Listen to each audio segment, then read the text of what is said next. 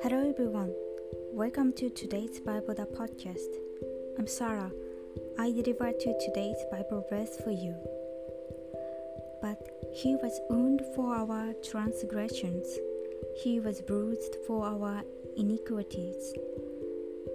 The chastisement for our peace was upon him, and by his stripes we are healed. Amen. Even though Jesus is God, he came down to this world as a human being, was thrust through, was bruised, disciplined, beaten, insulted, spit, crucified, and died. All this was to save us. Greater love has no one done this. And I was resurrected on the third day.